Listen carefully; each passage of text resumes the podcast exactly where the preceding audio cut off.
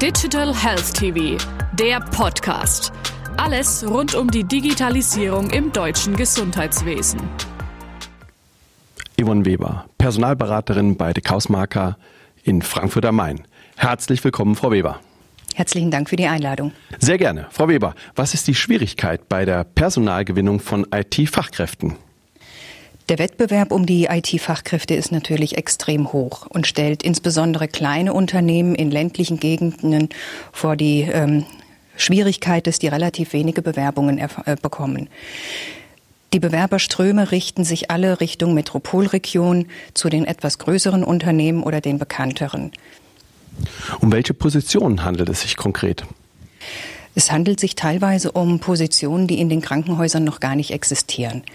Das bedeutet im Umkehrschluss, dass für die IT-Fachkräfte die Krankenhäuser als potenzieller Arbeitgeber gar nicht ähm, auf dem Schirm sind, weil die ähm, Positionen und die Projekte gar nicht bekannt sind.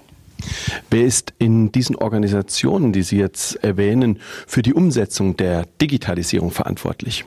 Die Digitalisierung ist immer die Aufgabe von den Führungskräften. Je nach Größe der Organisation sollte das mindestens als Stabsstelle bei der Geschäftsführung angesiedelt sein. Was wurde bisher getan, um vakante Stellen zu besetzen? Die herkömmlichen Rekrutierungsmethoden. Das heißt, es wurden Stellenanzeigen auf den eigenen Webseiten ähm, platziert, es wurden Online-Medien strapaziert und die bekannten Medien eben.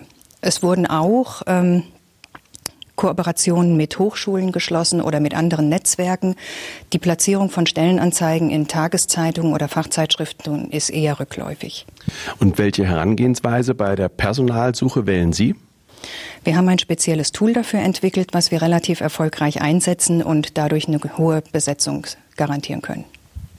Frau Weber, vielen herzlichen Dank. Danke Ihnen.